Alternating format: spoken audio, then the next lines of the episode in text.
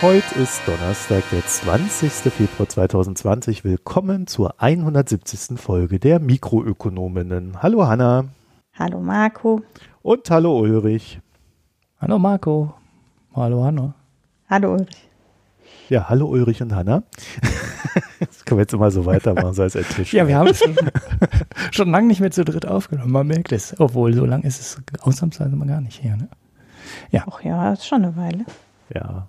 Wir sind ja jetzt erstmal bei den allgemeinen Hinweisen. Also wir haben schon lange nicht mehr zu dritt aufgenommen, aber wir versuchen es immer wieder mal. Ich habe mich in den letzten zwei Wochen, ähm, wie ihr ja mitbekommen habt, mit der Beta-Phase unserer Paywall beschäftigt oder äh, unseres Premium Services, wie wir demnächst ganz professionell sagen werden. Und wie zwei, drei Leute, die das getestet haben, dann mitbekommen haben, nachdem wir die live geschaltet haben, die Beta-Phase, haben wir gleich mal PayPal rausgenommen. Der Hintergrund ist, wir sind irgendwie mit unserem PayPal Express Checkout nicht für digitale Güter freigeschaltet und das wiederum PayPal zu erklären, dass wir das nicht sind, obwohl das eine Fehlermeldung von denen ist, ist nicht so leicht. Heißt, ich war da jetzt schon fünfmal in der Hotline, dann haben sie mich auf irgendwelche Online-Formulare verwiesen, da habe ich dann eine Mail hingeschrieben, das war so PayPal Support, bla. Dann kam eine Mail zurück, ja, Sie sind hier nicht richtig, Sie müssen da und da eine Mail hinschreiben über irgendein anderes Formular. Da hänge ich jetzt gerade, also ich kann auch nicht die ganze Zeit PayPal hinterherrennen, das heißt, das wird wahrscheinlich noch ein Weilchen dauern, bis ich da weiter kann, denn ich muss mich ja hier noch mit der momentan wichtigeren Geschichte Thema Wohnung beschäftigen, äh, wobei ich da die Hoffnung habe, dass sich da demnächst äh, die Wolken lichten, aber das glaube ich auch immer erst, wenn sie sich gelichtet haben. Ja, deswegen, ähm, wir machen da weiter mit den Fehlerbehebungen. Es gab auch schon ein, zwei Mails mit Verbesserungshinweisen, die fließen dann so in unsere kleine Liste rein. Ähm, die Darstellungsgeschichten, die landen beim Konrad und die technischen Sachen beim Manuel. Ja, also wir machen da weiter und das Ziel ist ja dann, diesen Premium-Service äh, effektiv live zu schalten, irgendwann im Mai, wenn ich wieder aus dem Urlaub zurück bin. Und vorher ist es halt eine Beta-Phase, in der jeder rein kann, aber nicht muss und eigentlich genau dasselbe kriegt wie alle anderen auch. Und dem Ulrich werde ich auch noch erklären, wie er das Ganze zu benutzen hat. Damit dann alle gleichzeitig über ihren Feed. Ja, ja, ich hatte, ich hatte es versucht. Ich hatte dich gefragt, aber du hast nicht geantwortet. Ja, ich war einfach ja. im Wochenende, war ja, sehr viel Ist ja auch in Ordnung.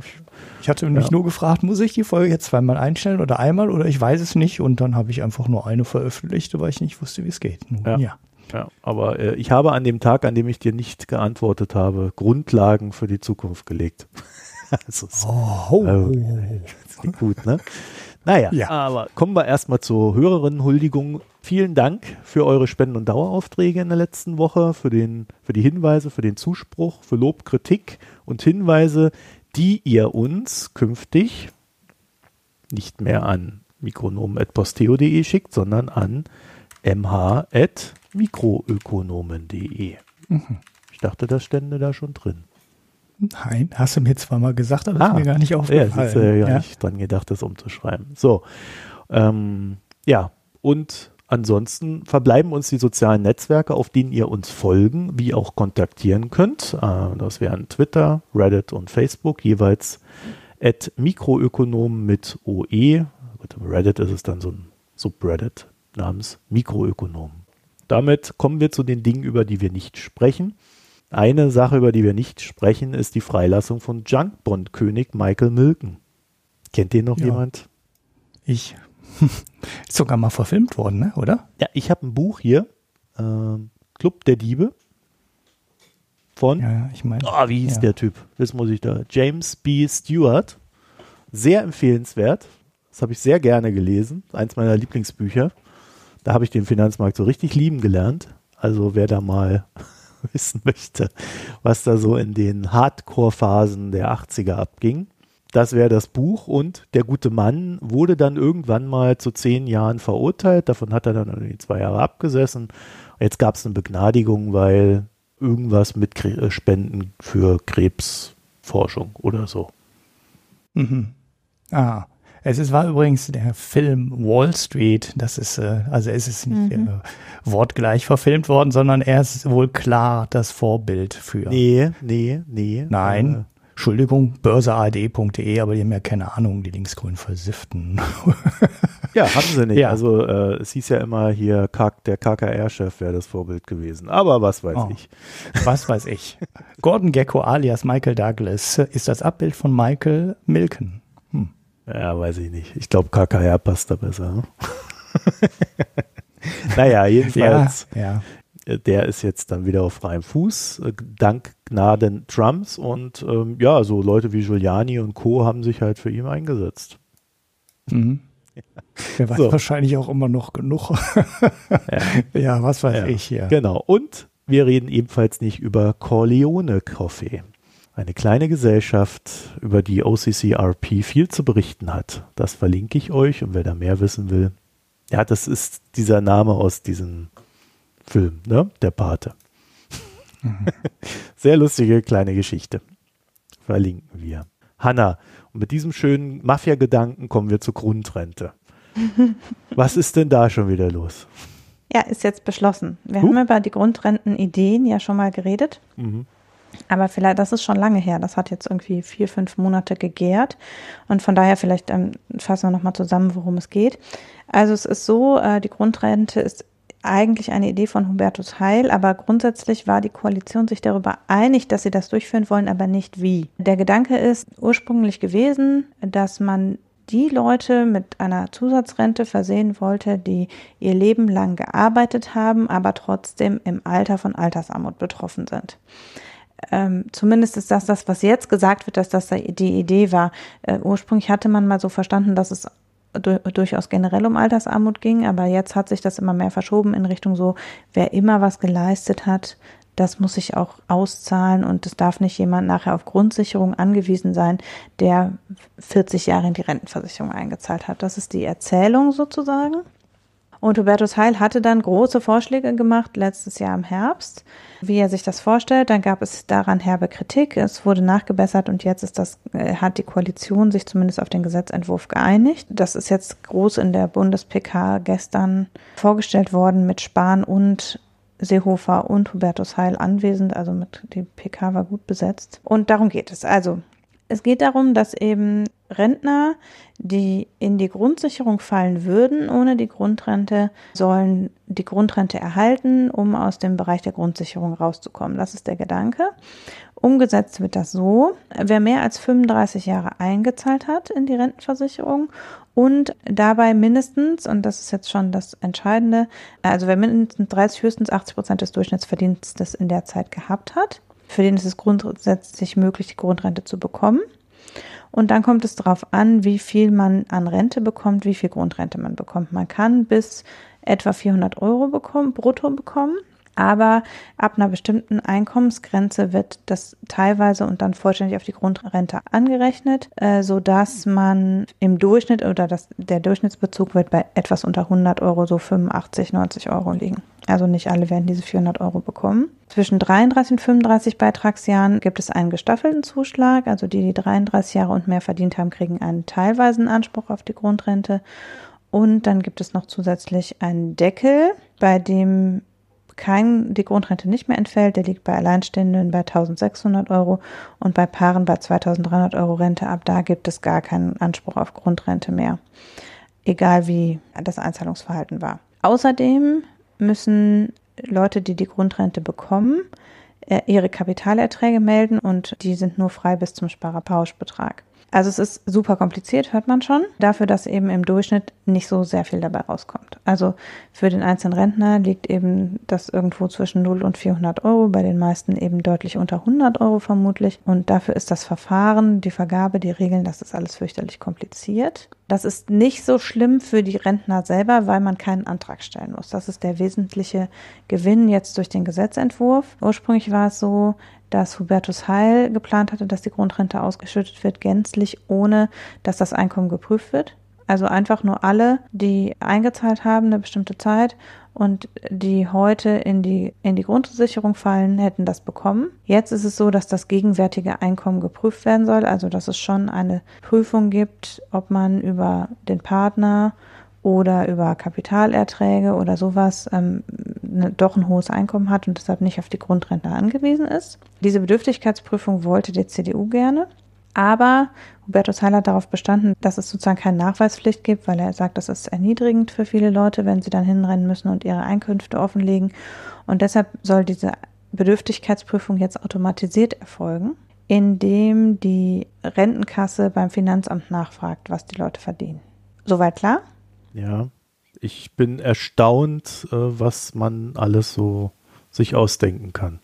Ja, ne? Es ist ultra kompliziert schon vom, von der Herangehensweise, also mit dieser Staffelung, diesen Beitragsjahren, dann eben, dass auch noch zusätzlich eine Einkommensprüfung erfolgen muss, dass es dann beim Einkommen einen Deckel gibt, dass dadurch auch ähm, Kapitalerträge bei Rentnern mit erfasst werden müssen und so weiter und so fort. Das ist super mega kompliziert. Also es ist jetzt wirklich so ein totales Bürokratiemonster geworden. Und hinzu kommt, äh, dass das Ganze außerdem eben die Rentenkasse vor erhebliche Probleme stellt. Und das ist einer der großen Kritikpunkte auch schon. Die ähm, Mitarbeiter der Rentenkasse haben sich schon gemeldet und haben, also die Gewerkschaft hat gesagt, es ist unmöglich, dass bis zum nächsten Jahr, also eigentlich soll ab 2021 die Rente ausgeschüttet werden und zwar automatisch an alle, die dafür geeignet sind. Aber diese Prüfung zwischen Rentenkasse und Finanzamt existiert halt bisher nicht. Die kann sowieso nur bei Leuten automatisch erfolgen, die im Moment in Deutschland versteuern.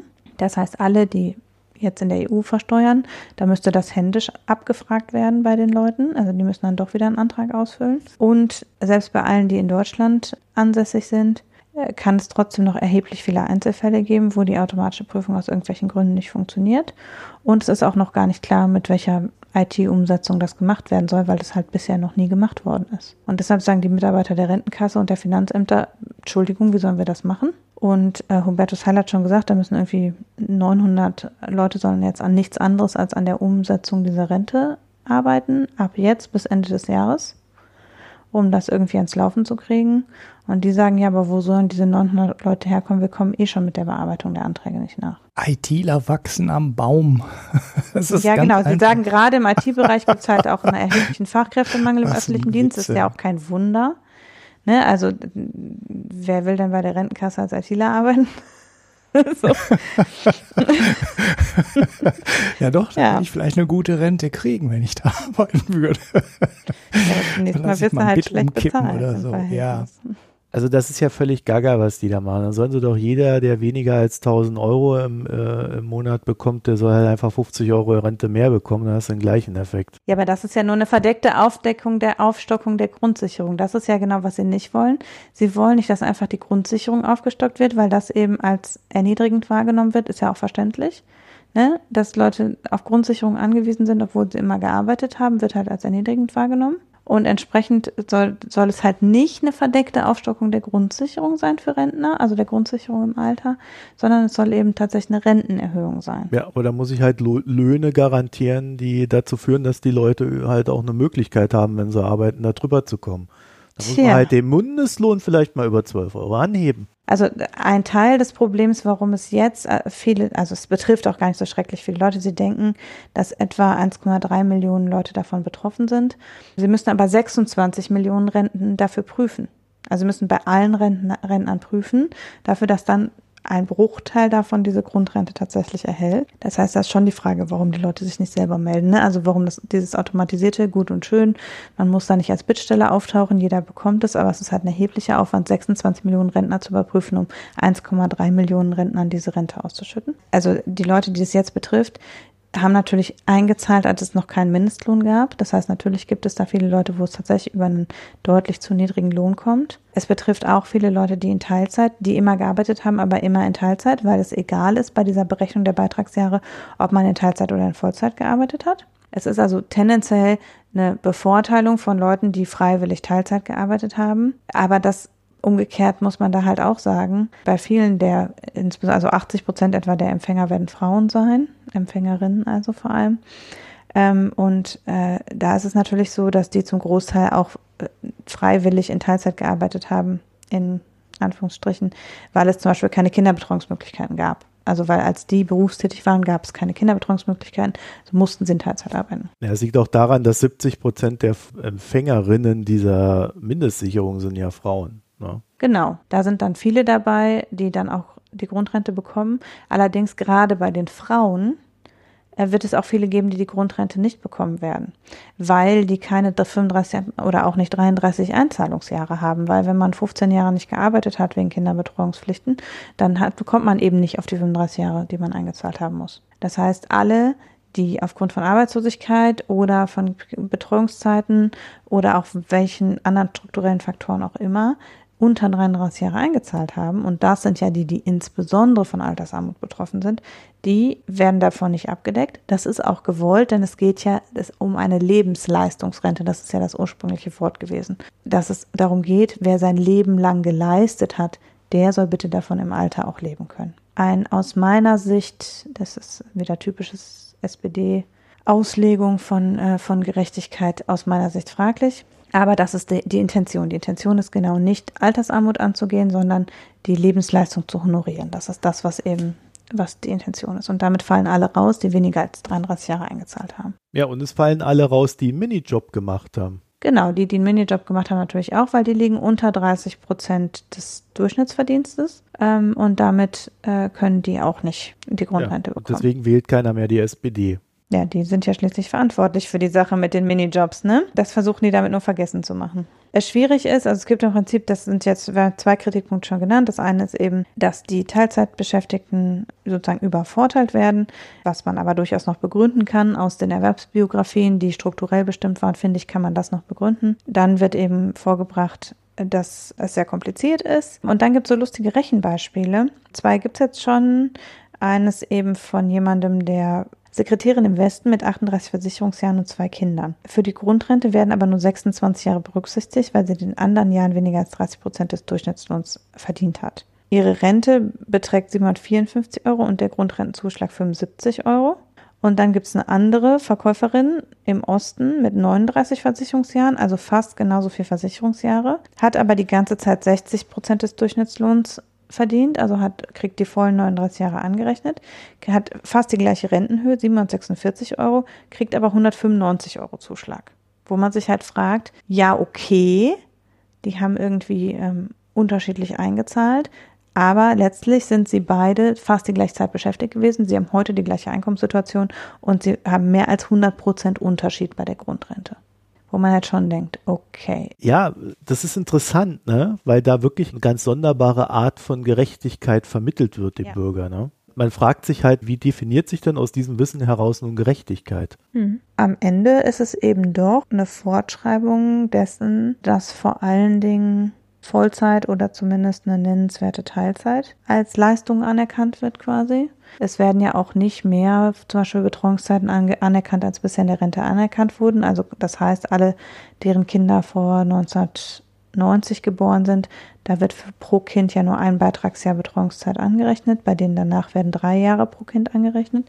Aber äh, so zeigt sich eben, dass im Prinzip die unentgeltlich geleisteten Pflege- und Betreuungszeiten werden nur zu einem Bruchteil angerechnet. Aus gesellschaftlicher Sicht fragt man sich, okay. Und ähm, ja, und das, die Gerechtigkeit, die vermittelt wird, ist halt letztlich ja, wenn du ungefähr am Durchschnittslohn verdient hast, dann ist alles gut. Wenn du wesentlich drunter verdient hast, hast du nichts geleistet. Also im Endeffekt ist die Grundrente jetzt das, was die Mütterrente für die CSU war, ne? Ja, wobei sie immerhin viel billiger ist als die Mütterrente. Also die Grundrente wird ungefähr 1,3 bis 1,6 Milliarden Euro kosten. Die Mütterrente kostet 10 Milliarden Euro. Und die abschlagsfreie Rente mit 63 kostet immerhin noch 2 Milliarden Euro. Also es ist im Verhältnis noch ein relativ günstiges Projekt. Wobei ich nicht sicher bin, ob die enormen Verwaltungskosten da eingerechnet sind. Oder ob das nur die zusätzlich auszuschüttenden Renten sind. Ein Jahr lang sollen 640 Beschäftigte für diese Aufgabe eingesetzt werden. Mhm. Hanna, da so, hast ja. du nochmal mhm. 900 rausgekramt. Und dafür veranschlagt der Bund Kosten in Höhe von 75 Millionen. Der Verwaltungsaufwand ist natürlich riesig. Und ja, soll aus Steuergeldern querfinanziert werden. Also der, der, der Steuerzuschuss in die Rentenversicherung soll dadurch aufgestockt werden. Das kann man so oder so sehen. Ich finde es prinzipiell nicht verkehrt, das aus Steuergeldern zu bezahlen, weil ja die Finanzierung der Rente ohnehin auf tönernen Füßen steht und soll aus den Einnahmen der Finanztransaktionssteuer bezahlt werden. Über die sie sich aber gar nicht einigen können. Was genau. eigentlich auch schon von Anfang an klar war. Die Finanztransaktionssteuer steht noch nicht. Ob das in einem Jahr wirklich umgesetzt ist, ist auch noch nicht klar. Aber Hauptsache, es ist jetzt schon mal auf den Weg gebracht. Ja, und die SPD wird sich dann hinstellen und sagen, ja, das ist nicht perfekt, aber wir haben wenigstens den Fuß in der Tür. Das stimmt ja auch. Also man muss ja sagen, das Ansinnen ist ja berechtigt geht in meinen Augen nicht weit genug, weil es eben nicht jeden, der, also es wird nicht für jeden reichen, um aus der Grundsicherung rauszukommen. 83 Euro im Durchschnitt ist halt nicht viel. Wer wesentlich unterhalb der Grundsicherungsgrenze liegt, wird weiterhin Grundsicherung zusätzlich beantragen müssen. Ich finde halt, man muss generell das Problem der Grundsicherung im Alter angehen und gucken, wie unter den stark gestiegenen Kosten, die es zum Teil gibt in den Kommunen und so weiter, wie kann das Problem, dass so viele Leute in der Grundsicherung sind, im Alter angegangen werden. Das ist alleine über diese 1,3 Millionen, die das dann jetzt kriegen, nicht abgedeckt, das Problem. Ja, wir wissen ja, dass wir eine grundsätzliche Reform unseres Rentensystems brauchen. Wir wissen das. Ja, ich glaube, die SPD weiß das auch und die CDU weiß es auch und es wird auch alle paar Jahre auf den Tisch geknallt und dann sagt man nur, ja, man kann sich nicht einigen. Es ist halt schon wieder jetzt so ein Flicken im Flickenteppich. Genau und äh, was sie halt stattdessen machen, ist, sie machen es immer komplizierter so dass man mhm. eigentlich als Bürger schon gar nicht mehr so richtig weiß und dem auch gar nicht mehr vertraut, dass das, was die einem da jährlich zuschicken, auch wirklich stimmt. Ja. Wundervoll. Also, Grundrente kommt. Mhm. Wer sie bekommt, kann sich immer bei uns melden und Erfahrungsberichte übermitteln. Ja gut, das ist ja also tatsächlich, wenn es so klappt, wie Sie sich das vorstellen, ist es ja für den einzelnen Rentner relativ Super, smooth. ja. Wir haben ja in der letzten Buchbesprechung uns über Herrn Peter Thiel unterhalten und äh, seine These Konkurrenz ist doof. die äh, ja, wir, glaube ich, äh, so nicht ganz nachvollziehen konnten, gerade aus Konsumentensicht nicht. Und Barbara hat jetzt so einen Artikel aufgetan, den sie auf Twitter verteilt hatte, von Jasper Coll. Der ist in der Japan Times erschienen. Und naja, er vertritt eine recht ähnliche These, zumindest in Bezug auf Japan. Und ich fand die nicht uninteressant, weswegen ich sie hier mal in den Raum werfen wollte. Und äh, er meint allerdings nicht, dass Konkurrenz doof im Sinne von Monopole sind super ist, sondern ja, er stellt fest, dass Japan ein extrem kompetitiver Markt ist. Er macht das an so ein paar Zahlen fest. Die vier größten Unternehmen einer jeweiligen Branche dominieren 11 Prozent dieser Branche. Und in den USA sind es 35 Prozent zum Vergleich. Da ungefähr das Dreifache. Wir kennen das natürlich hier, äh, Amazon und Co., Apple. Es gab einfach in den letzten Jahren eine sehr starke Bewegung hin. Man kann das daran festmachen, dass das in den letzten 20 Jahren hat sich dieser Marktanteil dieser vier größten Unternehmen in Japan von 15 auf 11 Prozent reduziert und in den USA ist er von 26 auf 35 gestiegen. Und Koll schreibt dann vor allen Dingen so, so, so Sachen, die fand ich dann irgendwie so, eigentlich ist, ist Japan der freiste Markt der Welt und Komischerweise hat es aber genau den gegenteiligen Ruf, dass es irgendwie ein von Kartellen äh, geprägter Markt sei, in dem dann irgendwelche mafiaartigen Gebilde irgendwie so alles untereinander ausmachen und äh, stellt das so ein bisschen so in diese Vorurteilsecke. Und äh, dieses, naja, nennen wir es mal forderndes Marktumfeld in Japan hat halt dann zur Folge, dass die Preise niedrig sind und die Margen schwach. Und er hat da so sein Lieblingsbeispiel und dieses Lieblingsbeispiel lautet, alle zwei Wochen kommt ein neuer Energy Drink auf den Markt. Also inklusive Marketing, Vertrieb an Tankstellen, Shops und so weiter. Also alle zwei Wochen kommt da so ein Ding auf den Markt. Und die Preise für Energy Drinks sind dann entsprechend niedrig im Gesamtvergleich. Äh, eine weitere Folge dieses Marktumfelds ist, dass die ausländischen Direktinvestitionen extrem niedrig sind. Also es geht kaum einer in den Markt rein, weil sich halt niemand verspricht, dort irgendwie groß Geld zu verdienen. Und auch die Mitarbeiter der jeweiligen Unternehmen tendieren nicht dazu, das Unternehmen zu wechseln, weil es ja irgendwie allen gleich schwach geht und man dadurch nicht wirklich Vorteile hat, wenn man zur stärkeren Konkurrenz wechselt, zum Beispiel. Ja, und das Ganze, sagt er, mündet dann halt in einer verminderten Investitionsfähigkeit dieser Unternehmen. Und das fand ich einen ganz interessanten Punkt, weil wenn man beginnt, Märkte in dieser globalisierten Welt nicht mehr nur national zu betrachten, sondern global, da muss man ja schon festhalten, dass Unternehmen, die global gegeneinander kämpfen oder Produkte auf den Markt hauen und um Kunden werben, es natürlich dann leichter haben, wenn sie schon daheim sehr viel Geld verdienen, mit dem sie dann hinaus in die Welt gehen können, um andere Märkte zu erobern. Ne? Das heißt, wenn man dann äh, schon daheim einen sehr kompetitiven Markt hat, der die Marge niedrig hält, dann schwächt es dein Standing im Export und im Außenhandel. Ich finde, man kann man kann da auch sehen, dass vielleicht, und ich habe mich das dann halt gefragt, aber ich kann es auch nicht beantworten, diese Frage, ob die USA einfach als Land und als Markt durch dieses extrem kapitalistische Gebilde instinktiv das Richtige getan haben in dieser globalisierten Welt, also dass sie halt durch ihre Merger und durch das Zusammenschmeißen von Unternehmen, äh, dass sie einfach begonnen haben, große Unternehmen aufzubauen, die dann global agieren. Also ob das Absicht war oder ob das eine ja, ungewollte Konsequenz war aus dem eigenen System heraus, das aber wiederum ermöglicht, dass die US-Unternehmen es viel leichter haben, zum Beispiel gegen staatlich gelenkte Unternehmen aus China oder vom Staat beförderte Unternehmen aus China sich im globalen Markt zu behaupten. Wir haben ja, wenn wir diese Industriepolitik-Diskussion hier in Deutschland oder auch in Europa begutachten, ja eigentlich genau diese Erkenntnis jetzt in der Politik, unabhängig davon, ob ich hier zustimme oder nicht, die da sagt, naja, wir brauchen irgendwie Unternehmen, die da mithalten können. Hm. Ich würde jetzt natürlich noch einwenden, aber gerade Deutschland zeigt ja, dass man auch mit diesen Hidden Champions, die in kleinen Nischenbereichen eine Marktlücke besetzen, ja auch sehr gut agieren kann. Aber im Großen und Ganzen macht es das ein oder andere dann vielleicht doch leichter, wenn man auch die großen Unternehmen hat kenne den japanischen Markt ja überhaupt gar nicht. Von daher, ich wundere mich auch. Ich dachte eigentlich auch, das wäre eine, hm, ein Markt, in dem die Margen eher schön sind, weil relativ closed, aber nun ja. Ja, genau, das hatte ich auch. Sieht wohl nicht so aus, ja. Hm.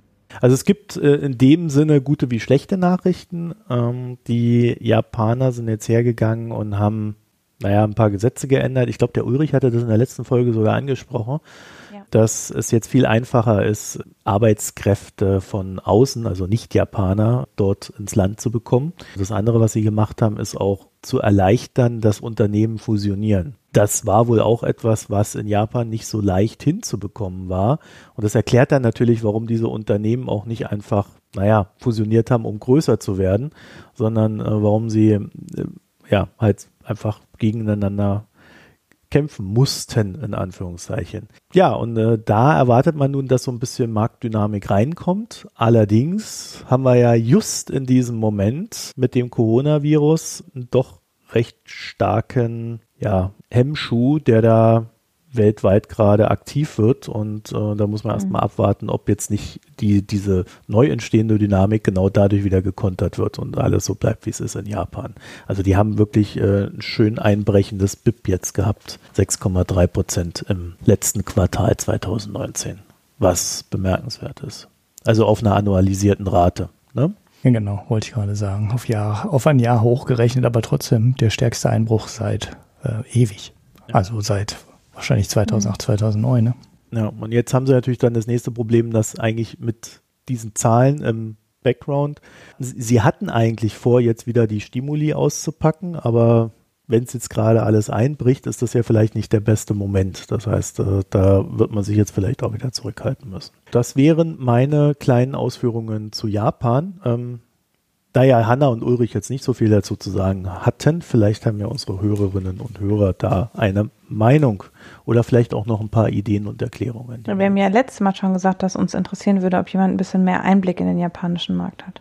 Ja. Weil es halt doch irgendwie alles sehr, also von der Struktur, so, so kriegt man da relativ wenig Einblick eigentlich. Ja, du musst doch nur Japanisch lernen, Hanna. Vieles funktioniert ja im offensichtlich im japanischen Markt anders, als man es erwarten würde oder anders, als man auch von außen betrachtet vielleicht denkt. Und da das ist schon spannend. Also es ist offenbar gibt es ja Mechanismen, so wie eben auch diese ewig lange Nullzinspolitik ja in Japan relativ problemlos über die Bühne ging, wo man nicht so sicher ist, ist das übertragbar auf andere Märkte. Ne? Also offensichtlich vieles ist ja einfach, die, die Marktmechanismen scheinen auch ein bisschen anders zu sein. Mhm. Ja, auch die Demografie ist unserer Entwicklung da auch weiter voraus. Ne? voraus, ja, ja. ja. Hörerinnen und Hörer, ihr seid dran. Und jetzt ist dran Hanna, du schon wieder. Ja, ähm, das ist was aus der Kategorie Klatsch und Tratsch, aber Ulrich kann auch was zu beitragen. Ähm, Klatsch und Tratsch, nein, ey, das, das ist harte Ökonomie, ey. Das war ja, aber nein, böse. Wir fangen an mit Klatsch und Tratsch und dann wird's ernst. Also, okay. ähm, vor ungefähr, ich glaube, zwei Wochen ist schon wieder eine Weltbank-Chefökonomin zurückgetreten. Da haben wir überhaupt noch nicht drüber gesprochen, fällt mir auf. Also nachdem ja vor anderthalb Jahren Paul Roma zurückgetreten ist, relativ überraschend vor Ende seiner Amtszeit, weil er sich offenbar über irgendwelche Sachen intern überworfen hatte, ist jetzt auch Penny Goldberg zurückgetreten, äh, die das Amt von äh, Paul Roma geerbt hat und jetzt auch schon vor Ende ihrer Amtszeit zurückgetreten ist. Also scheinbar gibt es innerhalb der Weltbank irgendwie Strukturen, die dazu führen, dass Leute den, auf den Job relativ schnell keinen Bock mehr haben. Mhm. Bei Penny Goldberg gibt es jetzt, zwei Wochen später, Indikationen dafür, warum. Also es war zuerst relativ unklar. Es hieß irgendwelche, es gäbe irgendwie einen Deckel auf Informationen, es dürften Sachen nicht publiziert werden. Sie hätte da Bedenken, dass das der Wissenschaftsfreiheit irgendwie im Wege steht, aber es war nicht so klar, worum es genau geht. Am 6.2. ist sie, glaube ich, zurückgetreten. Und jetzt hat sich in den letzten, über die letzten Wochen kleckerte dann so durch, worum es genau ging bei diesen Sachen, die nicht veröffentlicht werden durften. Und heute oder gestern ist das Papier, um das es ging, jetzt doch veröffentlicht, auch von der Weltbank veröffentlicht worden. Also es war vorher schon geleakt worden an die Financial Times, meine ich. Und nachdem es dann geleakt war, die Weltbank ist jetzt doch veröffentlicht. Also, worum ging es? Ein Weltbankökonom hat mit zwei anderen Ökonomen zusammen eine Untersuchung dazu gemacht, ob es einen Zusammenhang gibt zwischen Entwicklungshilfeausschüttung und der Höhe der internationalen Finanzvermögen von diesen Ländern in Ländern, die eine besonders hohe Anonymität im Bankensektor garantieren. So muss man es eigentlich ehrlicherweise sagen. Also Klartext Steueroasen, aber das ist die nette Variante davon. Nee, also zum Beispiel, also es geht wirklich, glaube ich, mehr um die Geheimhaltung als darum, wie die steuerliche Behandhabung ist. Okay. Ähm, natürlich, immer wenn es Geheimhaltung gibt, ist es, öffnet es Tür und Tor für Steuerhinterziehung, aber es geht in diesem Fall gar nicht so sehr um Steuerhinterziehung. Es ist nur ein Nebeneffekt quasi, dass es in Steueroasen landet. Es geht vor allen Dingen darum, dass es im Ausland landet und zwar irgendwo, wo man nicht reingucken kann, dass es da landet. Insgesamt wird die Effektivität von Entwicklungshilfe bestimmt schon seit 20 Jahren in Frage gestellt. Also es gibt eine breite Literatur, die von ganz verschiedenen Blickwinkeln da drauf guckt,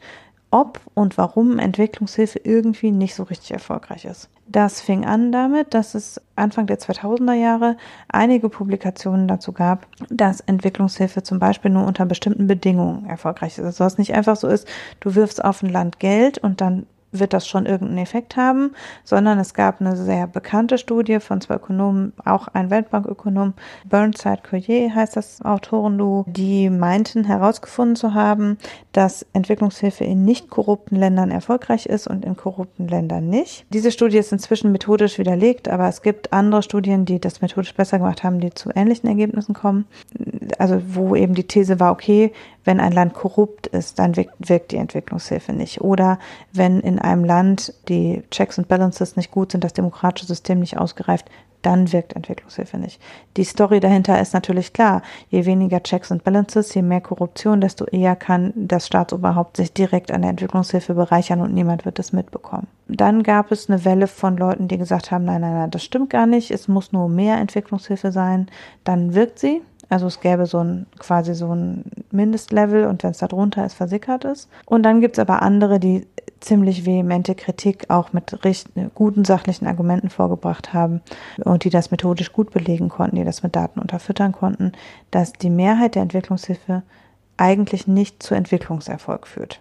Dazu gibt es auch eine relativ breite Literatur dazu, dass Länder, die besonders hohe Einnahmen in ausländischer Währung haben, zum Beispiel aus äh, Bodenschätzen, insgesamt eher ein schlechtes demokratisches System, äh, schlechte interne Checks and Balances haben, eher dazu neigen, diktatorische Systeme zu sein und auch sich eigentlich schlechter entwickeln. Also insbesondere Länder, die reich an Bodenschätzen sind, die viele Einnahmen in ausländischer Währung, also in Dollar generieren können, entwickeln sich schlechter als Länder, die das nicht haben.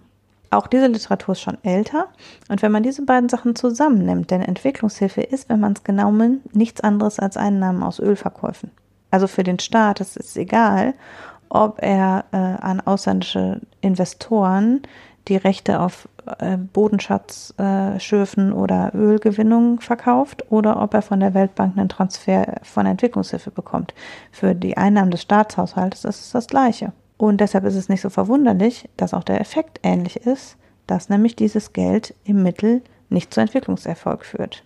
Jetzt bleibt immer noch die Frage, warum ist das so? Und für die Einnahmen aus Öl konnte schon vor ein, zwei Jahren nachgewiesen werden, ich glaube 2015 war das, dass ein wesentlicher Anteil von Einnahmen, die Staaten aus Öl generieren, ins Ausland abfließt. Also 15 Prozent ungefähr der Einnahmen, die ähm, Entwicklungsländer aus dem Verkaufen von Ölschiffrechten äh, machen, fließt in Steueroasen. Und darauf baut jetzt diese Studie auf und sagt, okay, wenn wir das für Öleinnahmen nachweisen können, können wir das auch für Entwicklungshilfe nachweisen.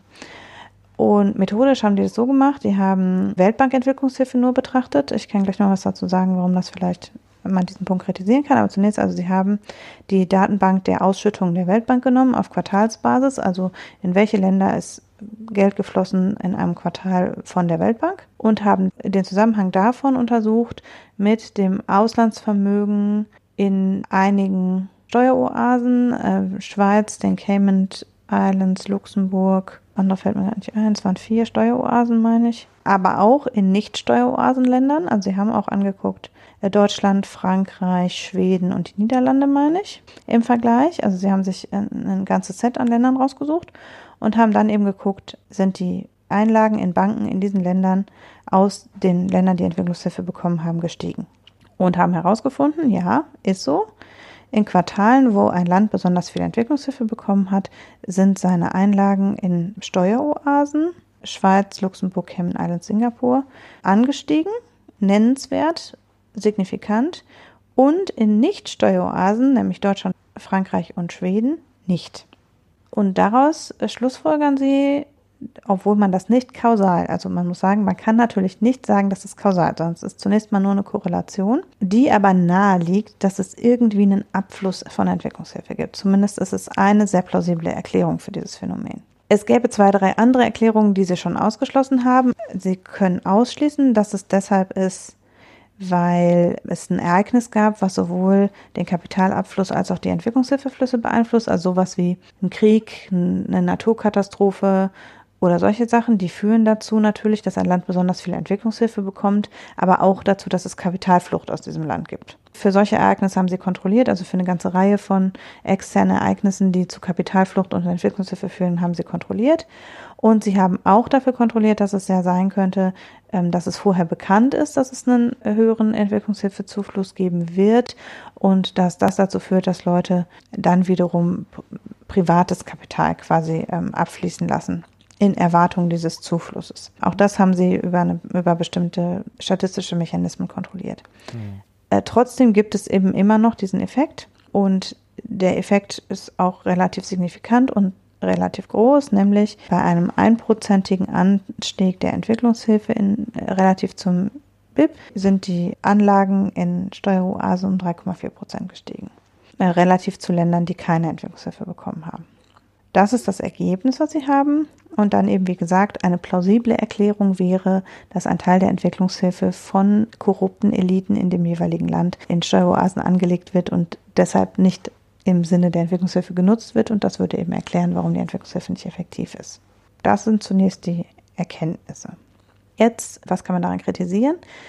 Dazu würden wir einen Twitter-Thread verlinken, in dem relativ viele der Argumente, die man dagegen bringen kann oder der alternativen Interpretationen schon genannt werden, äh, gesammelt werden. Ein Punkt ist, dass Entwicklungshilfezuflüsse eine, eine Wechselkurswirkung haben, in der Form, dass es eben dadurch, dass es einen Zufluss an ausländischer Währung gibt, es genau in diesen Zeiten besonders günstig ist, Geld ins Ausland zu schaffen. Das heißt, es könnte einfach sein, dass durch den Wechselkurseffekt Leute sich entscheiden, dann einen Kapitaltransfer durchzuführen. Das wäre eine mögliche Erklärung.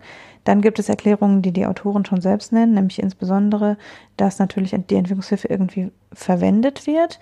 Das heißt, es werden Firmen beauftragt, die dann irgendwas bauen, machen, umsetzen. Diese Firmen haben dadurch ein Einkommen und das, wenn es ausländische Firmen sind, würden die das Geld natürlich dann wieder aus dem Land fließen lassen. Allerdings erklärt das meiner Meinung nach nicht, warum es nur in Steueroasen fließt.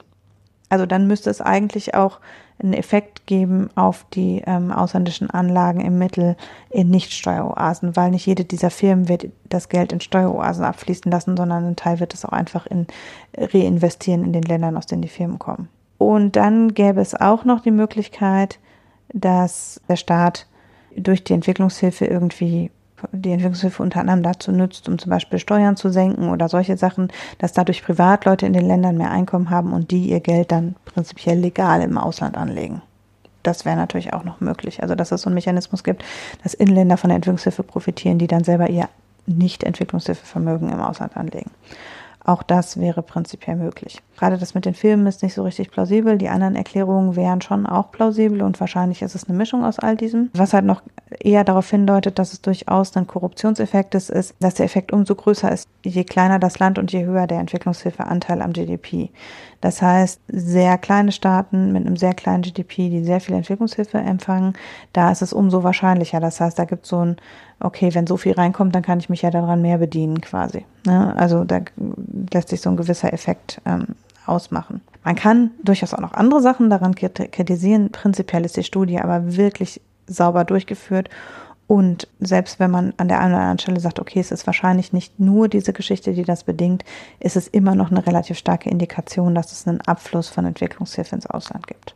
Ja, ziemlich interessanter Ansatz, also eine ziemlich interessante Studie und auch ein ziemlich interessanter Ansatz, ähm, das Phänomen zu untersuchen. Ja.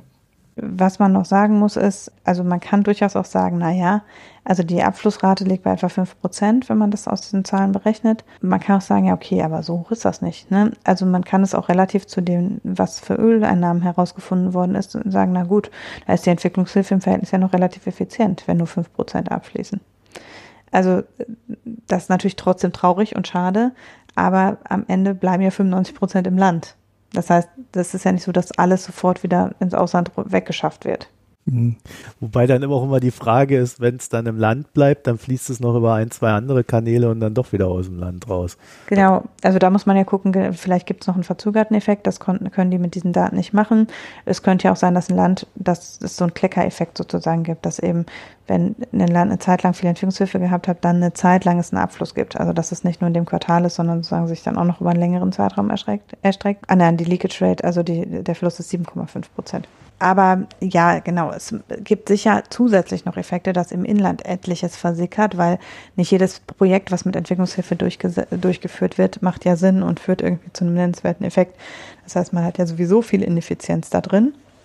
Wir kennen das ja auch aus entwickelten Ländern, dass öffentlich finanzierte Projekte durchaus ineffizienter sind als privat finanzierte Projekte. Und wenn das Geld auch noch aus dem Ausland von einer großen öffentlichen Einrichtung kommt, dann ist es vermutlich umso mehr, dass es eben auch einen erheblichen Ineffizienzeffekt gibt, einfach dadurch, dass so ein geschenktes Geld sowieso nicht so effizient eingesetzt wird, wie welches, was sauer als Steuer eingetrieben werden muss.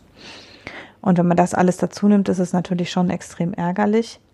Vor allen Dingen, weil man sich auch überlegen muss, okay, was ist der politische Effekt, den man damit ähm, hat? Und das ist eine Überlegung, die auch schon älter ist, dass man sagt, okay, wenn Politiker quasi direkt persönlich davon profitieren, dass ein Land Entwicklungshilfe hat, dann führt die Entwicklungshilfe auch zu einer Stabilisierung von eigentlich korrupten Systemen.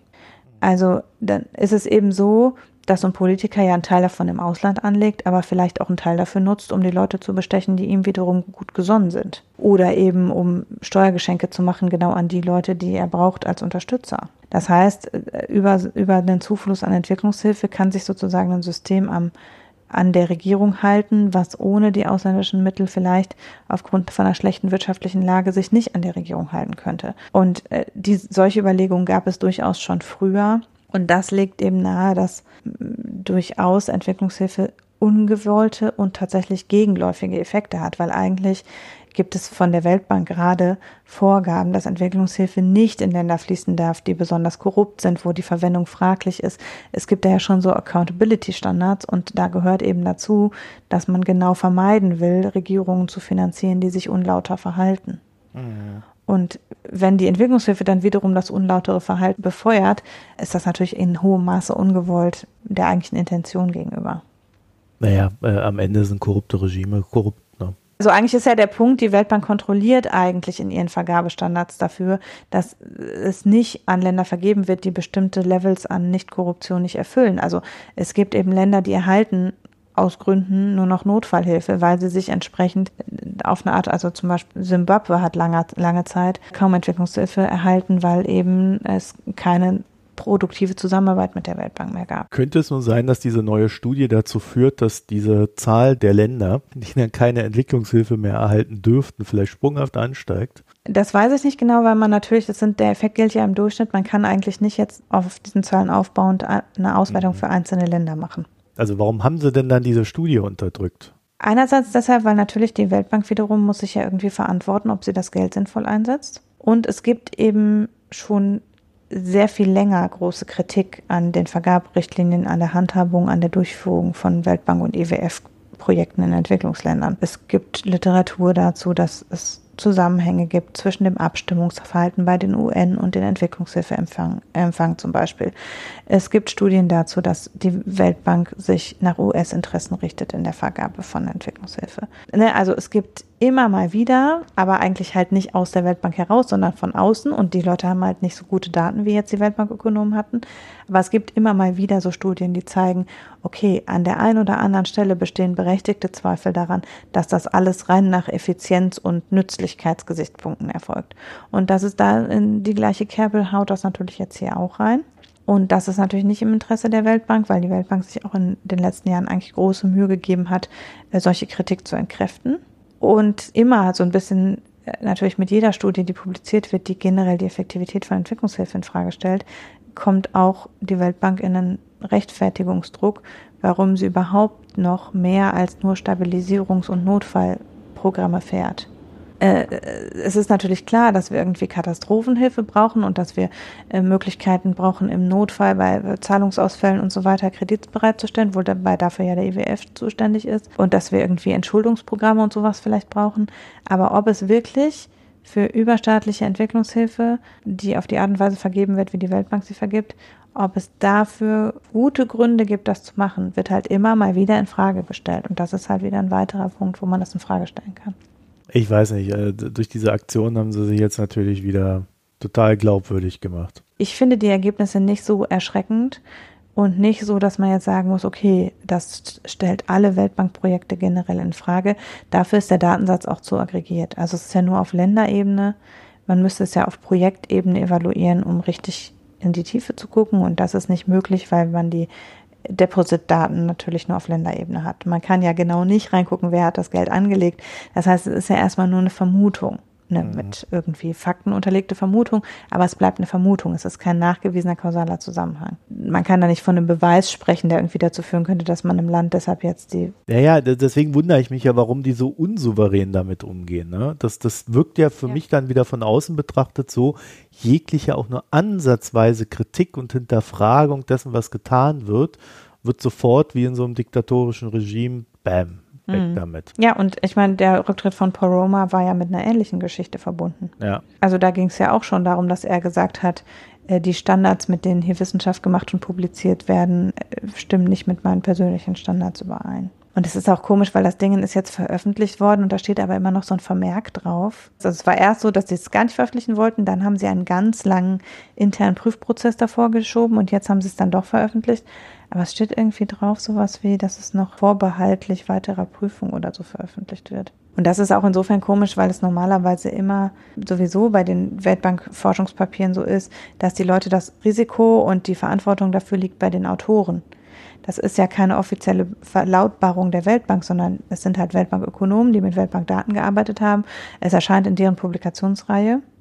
Aber grundsätzlich ist die Verantwortung dafür liegt eben bei den Autoren. Und wenn jetzt da große Fehler drin wären, wäre es auch deren Verantwortung. Also deshalb finde ich es auch einen sehr unsouveränen Umgang und man hätte ja. das nicht machen sollen, das so zu unterdrücken. Also in jeder Hinsicht ist es kein gutes Signal und es spricht auch nicht für die Glaubwürdigkeit der Institution, dass das versucht wurde zu unterdrücken.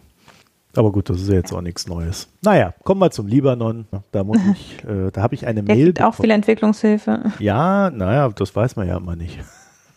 Der kriegt bald ja. Geld von der Weltbank, ja. Ja, und zwar hat mir der Matthias geschrieben mit zwei Punkten, wo er äh, der Meinung ist, das sollte gesagt sein oder sollte richtig gestellt werden. Da muss ich dazu sagen, die Punkte betreffen alle den Part, den, über den ich eigentlich gar nicht groß sprechen wollte, sondern auf den ich nur grob hinweisen wollte, also sprich den politischen Part, weil das ja, wie ich da schon sagte, eher so eine Zwei-Stunden-Sendung mit irgendeinem Experten mal wäre, da diese politischen Sekten da alle auseinanderzunehmen, wer welche Interessen hat und so weiter und so fort. Aber jetzt hat mir der Matthias nun mal diese zwei Punkte geschickt und ich habe das mir auch nochmal angeguckt und da es teilweise gewohnheitsmäßig dann auch ungenau war in der Kürze, wollte ich es dann doch nochmal nachschieben. Der Matthias hat als ersten Punkt geschrieben, es wurde darauf hingewiesen, dass die angespannte Situation im Libanon etwas mit den eine Million Flüchtlingen aus Syrien zu tun hat und in einem Atemzug 400.000 Flüchtlinge aus Palästina aus vergangenen Krisen, vermutlich sind die Folgen des israelischen Unabhängigkeitskrieges von 1948 gemeint, genannt. Hier sollte darauf hingewiesen werden, dass die Flüchtlinge in Anführungszeichen aus Palästina zum Teil in der dritten Generation im Libanon leben. Die Flüchtlinge leben in sogenannten Flüchtlingslagern, welche heute einfach die Form von Städten haben. Außerdem sind Flüchtlinge aus Palästina die einzigen Flüchtlinge, die den Flüchtlingsstatus erben können. Somit wächst die Zahl der palästinensischen Flüchtlinge jedes Jahr, je länger die vergangenen Krisen her sind. Das wäre so, also zu behaupten, in Deutschland leben mehrere Millionen Flüchtlinge aus den ehemaligen deutschen Ostgebieten. Interessanterweise hat die Gruppe auch ein eigenes Hilfswerk, die UNRWA, während alle anderen Flüchtlinge sich die UNHCR teilen müssen. Mhm. Ja, 1948 kamen da 100.000 Flüchtlinge nach Palästina. Es gab dann noch die Suezkriege, den Sechstagekrieg, die Vertreibung aus Jordanien und auch die Palästinenser, die ursprünglich mal nach Syrien geflohen sind und dann während des Krieges ja, nach Jordanien geflohen sind. Das sind rund 45.000 Personen. Allein aus dem Syrienkrieg. So, von den 400.000 leben dann rund die Hälfte in Lagern. Worum es mir aber grundsätzlich ging, ist, dass die Palästinenser im Libanon halt nicht integriert sind, sondern sie sind sowas mhm. wie ein Punching Ball für alle anderen Gruppen. Also wenn dann mal einer irgendein Problem hat und sich abreagieren muss, dann geht er da gerne zu den Palästinensern. Oder wenn der Staat mal wieder jemanden braucht, der schuldig ist, dann nimmt er die Pas Palästinenser. Wer sich dafür mehr interessiert, der kann mal die Massaker von Sabra und Shatila nachschlagen auf Google. Da könnte man dann auch die ein oder andere Sache noch dazu finden. Dann der zweite Punkt. Im weiteren Bezug dazu, die Flüchtlinge aus Syrien, die im Libanon leben, können in erster Linie nicht zurück, weil ihre Häuser nicht mehr stehen, sondern weil Bashar al-Assad an der Macht ist, vor dem sie geflohen sind. Assad möchte die sunnitischen Flüchtlinge auch gar nicht zurückhaben. Somit ist es auch zwecklos, mit Assad über den Wiederaufbau des Landes zu sprechen, da der Großteil der Geflüchteten nicht in sein Einflussgebiet zurück möchte. Also das stimmt grundsätzlich, das war recht verkürzt, meine Aussage dazu, zumal ja Assad die nicht zerstörten Häuser, glaube ich, auch gar nicht so wichtig sind, sondern was ihm viel wichtiger ist, äh, ist das Land. Und dieses Land, das hat er denen, die geflüchtet sind, auch schon weggenommen und neu verteilt an seine eigenen Leute, sofern er denn diese Gebiete auch wieder besetzt hat.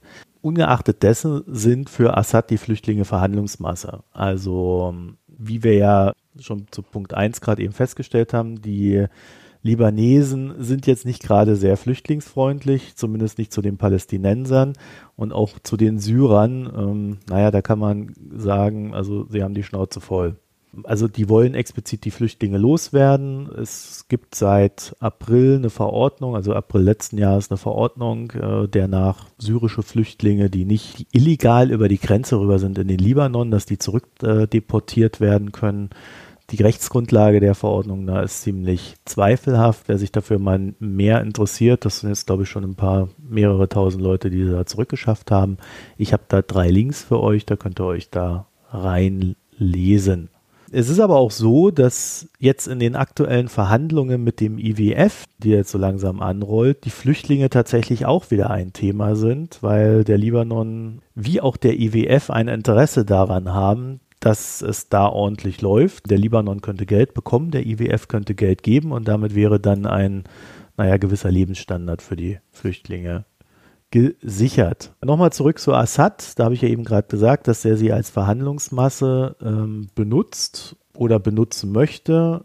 Das kann ich nur dazu darauf verweisen, dass Russland letztes Jahr ist das schon gewesen, im Einklang mit Assad der EU mal so den Hinweis gegeben hat, dass es ja auch im Interesse der EU und auch anderer Länder wie den USA und sonst was ist, wenn man Syrien dann wieder aufbaut, weil die Leute können ja dann dort auch nur leben, wenn es Häuser gibt, äh, die Straßen ordentlich sind, Schulen stehen, Krankenhäuser und so weiter.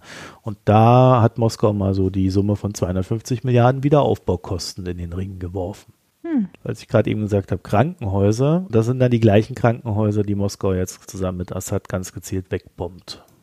Für Assad ist die Rücknahme dieser Vertriebenen, also der Flüchtlinge oder Geflüchteten, dann auch die Möglichkeit, so seinen Weg zurück in die Weltgemeinschaft zu ebnen und da wieder, naja, auch Handel mit Syrien künftig wieder zu ermöglichen. Das, was am meisten dagegen spricht, dass die Weltgemeinschaft da mitmachen sollte, ist, also abgesehen von den ganzen Kriegsverbrechen äh, den Chemiewaffen und dem ganzen Scheiß, Syrien hat eins der am besten dokumentiertesten Folterregime.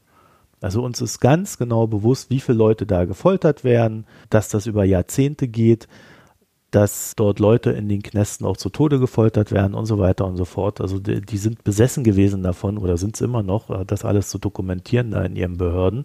Und dadurch wissen wir das. Da gibt es entsprechende Leaks.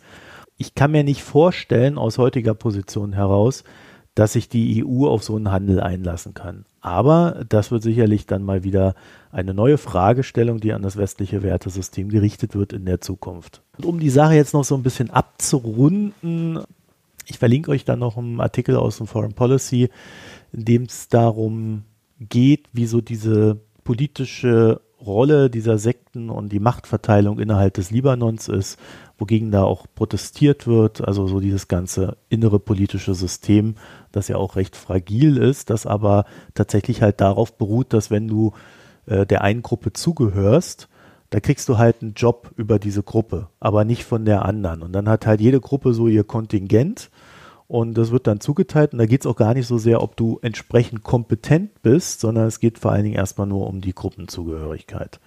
Und das ist natürlich ein super Frust, wenn du dann mal im Ausland studiert hast, in Libanon zurückgekehrt bist und dann aber einfach, ja, nicht zur richtigen Zeit in der richtigen Gruppe bist, um halt einen Job zu bekommen, der dem entspricht, was du gelernt hast. Mhm. Also, naja, am Ende noch eine kleine Anekdote aus der Schuldenrestrukturierung, äh, damit wir hier unseren, äh, unsere wirtschaftlichen Ausführungen nicht ganz verlieren. Und zwar sind ja jetzt äh, mehrere Protagonisten zugange, nicht nur der IWF, e sondern auch an Leinhalter, wie zum Beispiel Pimco oder auch Ashmore.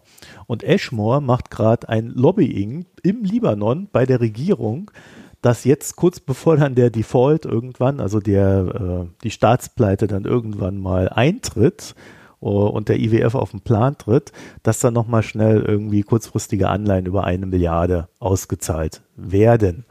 Und da haben dann natürlich Pimco und Co. etwas dagegen, weil alles Geld, was nicht mehr da ist, geht dann natürlich äh, am Ende weg von der Verteilung an der anderen.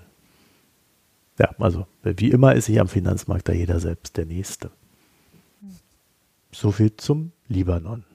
So, jetzt können wir in den fröhlich in den Gesellschaftsteil übergehen. Nein, können wir Nein, noch nicht. Nein, der Ulrich hat noch ein Thema. Ja, ich habe äh, eine Firma mal wieder, die normalerweise eher in deinen Stories auftaucht, weil äh, die in der ganzen Welt unterwegs ist und überall Investitionen tätigt und mit ganz, ähm, ja, auch mit allen ähm, Investoren. Mein, meinst du die Firma, zu der ich einen Twitter-Thread habe?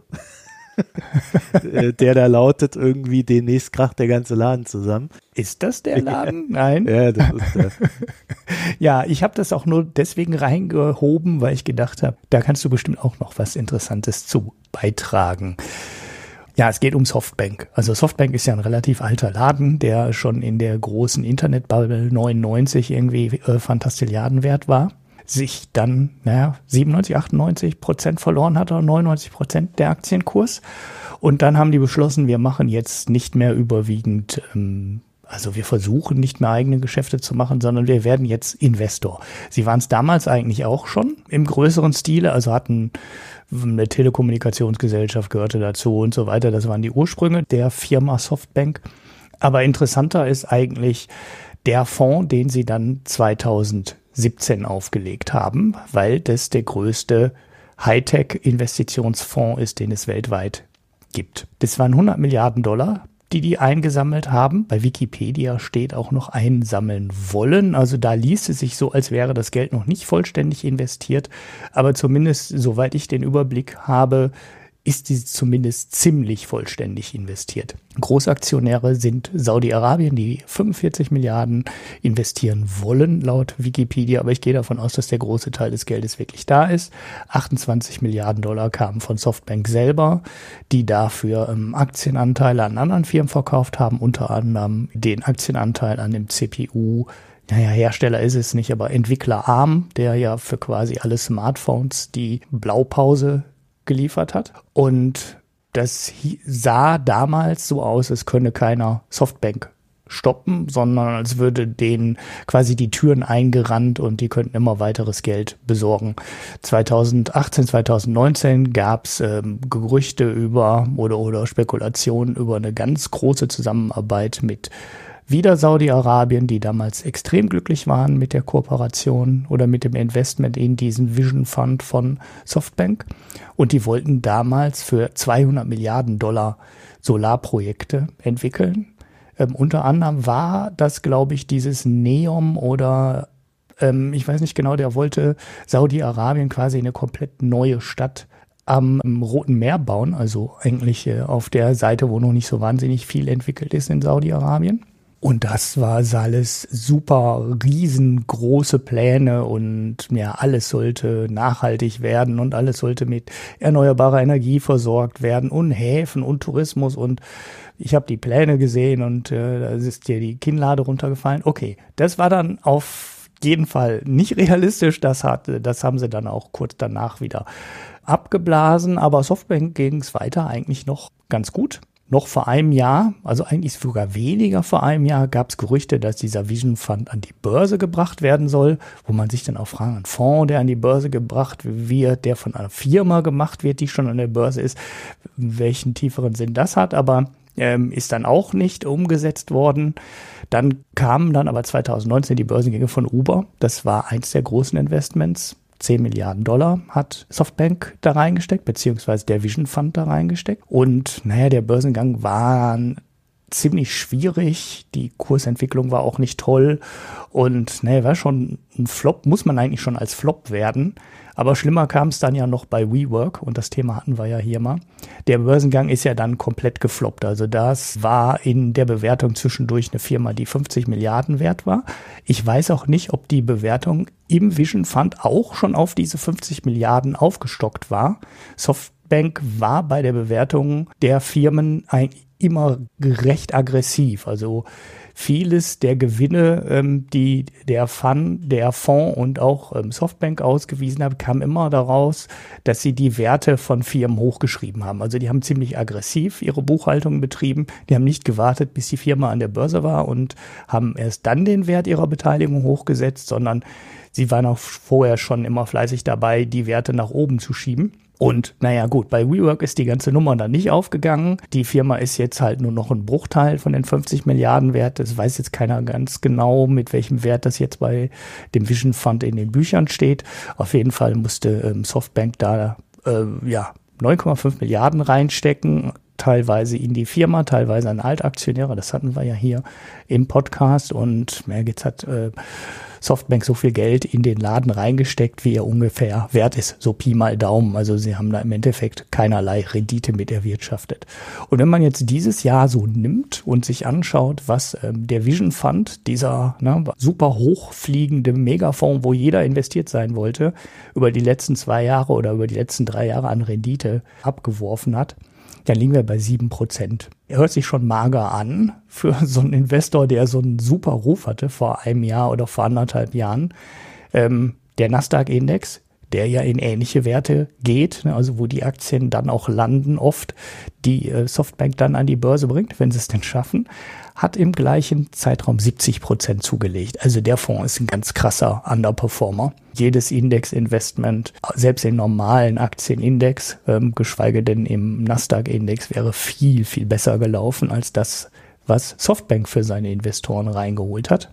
Und nun ja, kommt ungünstig für Softbank, weil Softbank wollte jetzt einen zweiten Fonds starten, den Vision Fund 2. Der sollte natürlich noch größer werden.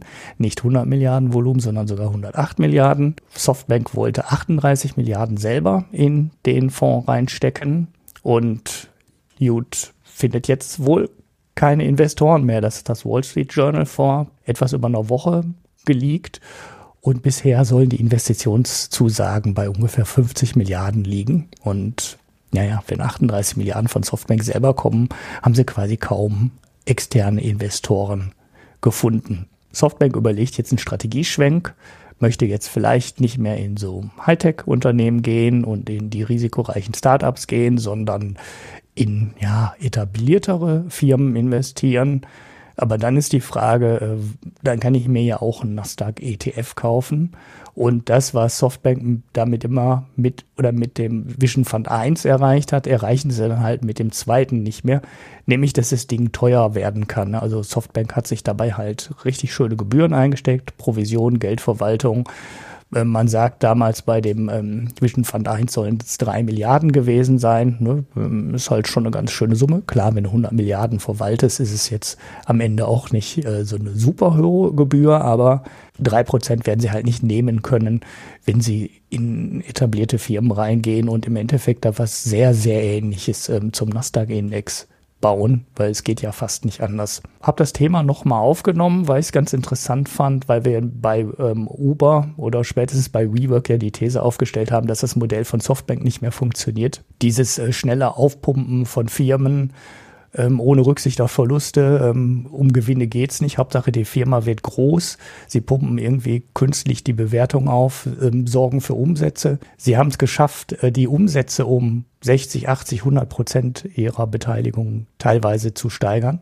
Aber gleichzeitig haben sie die Verluste auch um 60, 80, 100 Prozent steigern müssen. Und es war überhaupt nicht absehbar, dass irgendwann mal diese Schere ja, dass sich diese Schere schließt und man sagen konnte, so, jetzt werden die bald mal wieder profitabel und wir haben den Punkt erreicht, wo das Geld jetzt so langsam äh, zurückfließt. Das hat man ja bei so Startups oft, ähm, dass man am Anfang investieren muss, aber irgendwann muss man halt mal sehen, dass mit steigenden Umsätzen die Verluste auch zurückgehen und nicht immer weiter steigen. Und das Modell scheint jetzt wirklich am Ende zu sein. Also wenn jetzt selbst Softbank aufhört damit ähm, und keine Investoren mehr dafür findet. Ja, du musst jetzt natürlich noch dazu sagen, Ulrich, dass dieses Modell, äh, was sie gefahren haben, beinhaltete natürlich noch eine weitere Komponente. Äh, und jetzt muss ich halt schon wieder sagen, den Namen. Ne? Das war quasi eine, eine Art Weiterentwicklung von dem, was Peter Thiel damals gemacht hat. Bloß dass Softbank nicht explizit über das Produkt Märkte dominieren und erobern wollte, sondern sie wollten einfach genug Geld reinstecken, um damit eine marktbeherrschende Stellung zu erreichen und dann die Sachen teuer an die Börse zu bringen. Und dieses, die, dieser Ansatz, der funktioniert halt so lange super, wie lange A, genug Geld da ist, um die Sache immer weiter voranzutreiben und B, halt auch so eine richtige Hossephase vorhanden ist. Ja, wo halt mhm. wirklich auch keiner so ganz genau auf die Zahlen guckt und mehr auf die Zukunft und was die Zukunft alles bringen könnte. Also äh, zugespitzt mhm. gesagt, also in, in Zeiten, die so, so, so, sind, wie der neue Markt damals war, funktioniert dieses Prinzip, was Softbank da entwickelt hat, super. Mhm. Also es hat ja wahrscheinlich auch in der Zeit entwickelt. Das Problem jetzt ist natürlich, dass es genau umgekehrt funktioniert. Jetzt ist nicht mehr genug Geld da. Sie müssen überall sparen. Also ich glaube, sie bauen jetzt auch nicht wirklich die Nestdeck nach oder ähnliches, sondern das ist schon ein etwas komplizierteres Konstrukt, aber äh, da sind auch erstmal nur zwei Milliarden Dollar irgendwie drin und äh, es zeigt aber, dass der Vorstands äh, irgendwie äh, nicht mehr derjenige ist, der das Sagen hat, weil der hat sich gegen sowas immer verwehrt. Also ähm, da gibt es jetzt auch, äh, du hast es hier reingeschrieben, aber glaube ich nicht gesagt, mit Paul Singer, auch einen neuen Anker-Aktionär, der ich war ja noch nicht fertig. Ach so, der, der da gerade ordentlich Druck macht, damit die Strategie des Unternehmens geändert wird. Aber äh, sie haben jetzt auch ihre erste Pleite zu verzeichnen. Und zwar ähm, ja. ein Unternehmen namens Brandless Inc. Die Idee war, also ihr kennt das ja aus dem Supermarkt, diese Eigenmarken von, von den Supermärkten, ne? Die dann ja quasi schon wieder zu eigenen Marken werden, aber die halt billiger sind, als wenn das ein ähnliches Produkt von einem bekannten Markenhersteller kaufst. Am Anfang waren diese Produkte dann auch tatsächlich gleich. Mittlerweile wissen wir, äh, sind die tatsächlich dann auch eine abgespeckte Variante der Originalprodukte. So ein Brandless hatte die Idee, wir verticken diese Eigenmarken in einer besseren Qualität einfach direkt. Und alles kostet immer drei Dollar. Davon sind sie dann recht schnell abgekommen. Das hat nicht wirklich funktioniert. Und dann haben sie irgendwie nochmal so ein paar Strategieschwenks gemacht und dann ähm, soll, hat Softbank eigentlich Geld zugesagt und das haben sie jetzt nicht gegeben. Zumindest nicht mhm. alles. Und dadurch hat Brandless jetzt gesagt, okay, wir stellen unser Geschäft ein.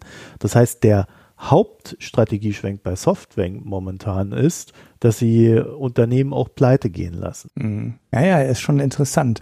Man, bei, nach WeWork gab es einige Beteiligungen, ähm, die dann Nennen ja, wir es mal restrukturiert äh, wurden. Ja, ja, so hektisch vom Gaspedal springen genau, würden, ja. würde ich mal sagen. Ne? Ja. Aber weil die dann alle wussten, wir konnten bisher davon ausgehen, dass wir Softbank im Rücken haben und die uns weiter Geld geben, weil das Modell klar ist. Und als der WeWork-Börsengang dann geplatzt ist, sind die alle gleichzeitig vom Gaspedal gesprungen und alle haben sofort Leute entlassen müssen und haben ihre Wachstumsgeschwindigkeit massiv runtergefahren und versuchen jetzt halt auch einfach erstmal Geld zu verdienen. Ne? Ja, werden sie aber nicht schaffen. Es, es gab da mehrere Berichte, äh, die gingen so in diese Richtung, dass Softbank da mehr oder weniger, ich will jetzt nicht sagen wahllos, aber sie haben halt schon auch Märkte versucht zu besetzen, die vielleicht einfach gar nicht so groß sind, als dass du das machen kannst, was die da machen wollten. Mhm. Ja, sowas wie äh, Vermittlung von Hundeführern, also Leute, die irgendwie auf äh, deine Hunde aufpassen, wenn du. das habe ich auch gelesen. Ja, ja wenn Wahnsinn. du irgendwie keine Zeit hast und alles so ein Kram. Also, oder mit deinen Hunden Gassi gehen. Also, wo du dich halt wirklich fragen musst, ja, okay, das, da wird es einen Markt geben, das ist so ein Nischending, aber ist das 100 Milliarden? Sind das 50 Milliarden Märkte? Schwierig. Ne? Ja. Vor allen Dingen hat man dann auch festgestellt, dass diese Softbank-Unternehmen alle recht, sagen wir es mal so, da sind Leute hingegangen zu Softbank und haben gesagt, ey, ich brauche mal 50 Millionen. Und dann ist der Son angekommen und hat gesagt, ja, hier hast zwei Milliarden. weißt mm. so, mach das mal groß. Wenn schon die Unternehmensführer selber gar nicht diese große Vision hatten, dann aber hier äh, Vision 1 umsetzen sollten, dann ist es, glaube ich, schwierig, das irgendwie zusammenzubringen. So, deswegen gab es jetzt auch sehr viel Personal, was ausgetauscht wurde in den ganzen Beteiligungen. Sie versuchen jetzt zu retten, was zu retten ist. Was an diesem Vision Fund 2 interessant war, dass schon sehr früh eigentlich klar war, dass eigentlich niemand so richtig bereit ist, Geld reinzubuttern. Und dann hat der Softbank CEO selber Geld reingepumpt, aber Geld, was er sich von Softbank geliehen hat, was wiederum als Sicherheit dem seine eigenen Softbank-Aktien hatte. Mhm. Ja, mein Gott, der Mann weiß, wie man 99 Prozent Minus produziert. Das hat er schon mal geschafft im Aktienkurs. Das ist, da also, muss man schon mal ein bisschen hebeln dran an der Nummer. Das ist ein ordentlicher Hebel, den er da reingebaut hat. Es ist ja auch, wir hatten das ja mal als Anekdote hier drin, dass äh, er einer derjenigen war, die dann auch irgendwie Bitcoin so in diesem 20.000er Schub nach oben gekauft und dann irgendwie mit 150 Millionen Privatverlust verkauft haben soll. also äh, der Mann ist ein Zocker ne? und mhm es wirkt als Strategie, aber ich glaube, es ist Zockerei, was da betrieben wird. Und das werden, sehen wir jetzt in Gänze. So, und da jetzt zurück zu dieser Paul Singer-Geschichte. Ich bin gespannt, was der da vorhat, weil ich sehe das eigentlich nicht als gute, gute Idee. Außer der zwingt Softbank äh, irgendwie in irgendeinen Schrott von ihm zu investieren und zieht dann da das Geld raus. Keine Ahnung. Ja, ja, gut, er fährt wahrscheinlich auch diese ganz kurzfristige Strategie, kauf Aktien zurück. Ne? Also lass das Investment in dem Vision Fund 2 sein, sondern investier das Geld einfach selber in eine eigene Softbank-Aktie. Ja, wenn du eine Beteiligungsgesellschaft bist, ist das halt Blödsinn, ne? Natürlich ist es Blödsinn, aber Paul Singer will doch nichts anderes als ähm, einen Haufen Softbank-Aktien zu irgendeinem Kurs kaufen. Dann soll Softbank gefälligst einen ganzen Haufen Softbank-Aktien kaufen und dann steigt der Kurs und dann verkauft Paul Singer die Dinger wieder. Also ich glaube, da ist Paul Singer genauso abgezockt wie ja, ja, gut, das äh, der eh. Son auch, ne? Das eh, ja. Ja, dass Brandless ähm, eine Softbank-Geschichte war, habe ich gar nicht mitbekommen. Ich habe das mit der Pleite mitbekommen, hatte über das Geschäftsmodell mal irgendwann was gelesen, aber ich wusste gar nicht, dass es eine Softbank-Beteiligung war. Na, interessant. Wir gehen jetzt in den Gesellschaftsteil über. Die PICs. Hanna. Ja, ähm, ich letzte Woche hätte der Pick besser gepasst, aber äh, da habe ich ihn geschoben, weil ich was anderes viel Besseres hatte. Äh, jetzt äh, schieben wir es noch ein. Also, es ist ja so, dass wir sowieso es in der Weltwirtschaft ein wenig enger wird, wir schon in Deutschland und Europa ein bisschen sich eintrübende konjunkturelle Aussichten haben und durchaus schon von einem Abschwung reden, der stärker ist als in den letzten zehn Jahren. Eben haben wir auch gesagt, dass durch den Coronavirus es so aussieht, als würde die Weltwirtschaft dadurch insgesamt noch weiter gehemmt. Und im Economist war ein Artikel, ich hoffe, dass man ihn noch aufrufen kann, vor drei Wochen, wo es darum ging, wie sich eigentlich eine Rezession auf die Leute auswirkt und zwar nicht in dem Moment, sondern langfristig.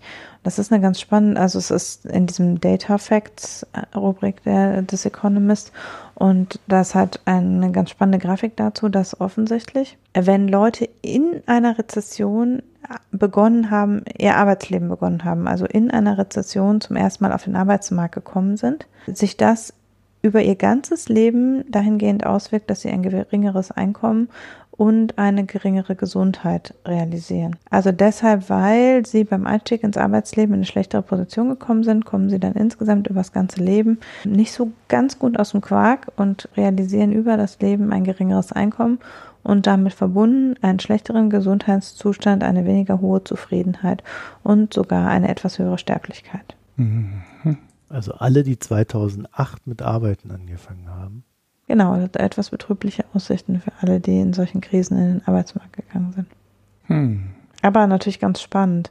Also, weil es so auch so intergenerationale Probleme so ein bisschen betrifft, ne? dass es eben dann so Generationen von Leuten gibt, die offenbar mit einer anderen Prämisse am Arbeitsmarkt gestartet sind. Also das, die Frage ist ja, was steckt dahinter? Und da muss man dann so ein bisschen überlegen, haben die vielleicht immer ein bisschen mehr auf Sicherheit gesetzt, also auf Jobsicherheit und deshalb weniger auf Einkommen? Sind die öfter in prekäreren Arbeitsverhältnissen gewesen, die dazu geführt haben, dass ihr Gesundheitsstatus schlechter wird? Solche Sachen, ne? Es ist der psychische Druck, der sich auch langfristig auf die Gesundheit auswirkt. Also da kann man ja ganz viele Mechanismen identifizieren. Eine Idee könnte sein, dass du halt in der Rezession, wenn du da wirklich einsteigst, dann natürlich auch jeden Job nimmst, den du kriegst. Mhm. Und das definiert aber natürlich dein weiteres Arbeitsleben. Ja. Was hat denn der Economist dazu geschrieben, woran es liegt? Ja, das ist ja Pix hier. Das wollen wir ja nicht groß so. diskutieren. Das müssen die Leute schon selber lesen. Achso, ich wollte ich war gerade noch im Diskutieren. Aber es steht auch gar nicht so viel, ne, weil es diese, diese Data-Rubrik ist. Steht da jetzt nicht ganz so viel zu den Hintergründen, sondern ja. hauptsächlich das Faktum. Ja, spannend. Naja, dann kommen wir mal spannend. zum Podcast von Ulrich. Ja, ich könnte jetzt sagen, ich habe zu dem Thema schon mal einen Podcast gehört. Die Untersuchung Aha. ist vielleicht sogar schon älter. Das Doofe ist, ja, ich äh, glaube, die ist schon älter. Die ist definitiv älter, weil genau das Thema habe ich schon mal gehört, dass sie das auch über mehrere Rezessionen ähm, in die Vergangenheit zurückverfolgen kann. Also es ist kein 2008er Phänomen, sondern es ist auch ein Phänomen, den du in den vorherigen Rezessionen schon feststellen kannst. Das kannst du ganz doof an die ähm, Arbeitslosigkeit binden, wahrscheinlich sogar. Ja, also wenn die Arbeitslosenquote hoch ist, wenn du anfängst zu arbeiten und in der Zeit danach, dann hast du schlechtere Chancen auf dem, ähm, also dann sinkt dein Lebenseinkommen. Du holst mhm. das äh, nachher nicht wieder auf. Die, ob der Gesundheitsaspekt da vorkam, weiß ich nicht, aber diese grobe Story ist mir schon bekannt. Ich finde den Podcast aber nicht wieder. Deshalb kann ich den jetzt auch nicht picken. Macht auch keinen Sinn, weil im Economist wird alles stehen. Ja, es wäre jetzt aber die Chance gewesen. ja, aber ich habe natürlich aber einen anderen Podcast. so einfach nicht, äh, weil wir gerade schon bei ähm, äh, Gesundheit und äh, wahrscheinlich auch glücklich, Glücklichkeit heißt, mein Gott, ich bin so durch heute, Da habe ich einen schönen kurzen Podcast ausnahmsweise und der heißt ähm, äh, wieder NPR, Planet Money, The Indicator, also diese Kurzversion, die täglich kommt. Und der Podcast heißt Peak Misery and the Happiness Curve. Und da hat man untersucht, wie sich die glücklich, heißt das Glücklichkeit? Glücklichkeit heißt es, ne? Glück, ähm, würde ich sagen. Glück heißt es, ne? Boah, ich, wenn ich so viel Englisch höre, bin ich immer ganz doof, äh, werde ich immer ganz doof. Dass sich das Glücksempfinden ist vielleicht doch eher der bessere Begriff. Wie wär's denn mit ähm, Zufriedenheit? Oder Zufriedenheit. Ja, Ja, Zufriedenheit. Aber ihr wisst, was er meint. Ja, ihr, ihr wisst vielleicht, was ich meine. Auch wenn ich meine Sprache für heute verloren habe, über das Leben entwickelt. Und ähm, Marco, Hanna, ich habe schlechte Nachrichten für euch. Für euch geht's noch abwärts.